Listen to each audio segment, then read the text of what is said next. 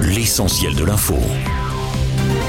La première semaine de juillet a été la plus chaude jamais mesurée au niveau mondial, d'après l'Organisation météorologique de l'ONU dans un communiqué publié hier. Avant ça, plusieurs records de température journalière ont été battus au mois de juin.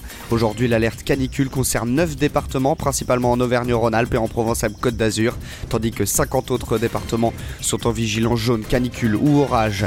À la veille d'un sommet de l'OTAN à Vilnius, le président turc Recep Tayyip Erdogan a donné son accord pour soutenir l'adhésion de la Suède à l'organisation qu'il bloquait depuis plus d'un an, a annoncé lundi le secrétaire général de l'Alliance Jens Stoltenberg, saluant une journée historique en conférence de presse. En contrepartie, la Suède assure soutenir les efforts de la Turquie pour intégrer l'Union européenne. Le président russe Vladimir Poutine a rencontré au Kremlin Evgeny Prigogine le 29 juin, soit cinq jours après la tentative de rébellion avortée de ce groupe paramilitaire Wagner en Russie, selon la présidence russe lundi. La rencontre aurait duré presque trois heures, d'après le Kremlin qui précise que 35 personnes étaient présentes, notamment euh, tous les commandants et les dirigeants du groupe Wagner.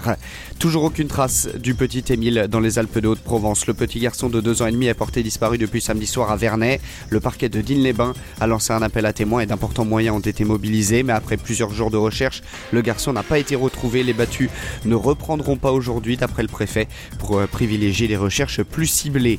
La Cour des comptes a confirmé hier que l'Élysée a eu des recours inappropriés au cabinet de conseil, dont le fameux McKinsey, et appelle l'État français à mieux maîtriser cette pratique. Dans un nouveau rapport, les magistrats estiment que le recours aux consultants privés a eu tendance à devenir une solution de facilité. La Cour des comptes accuse ainsi l'État de laisser euh, certains prestataires privés intervenir dans le processus de décision.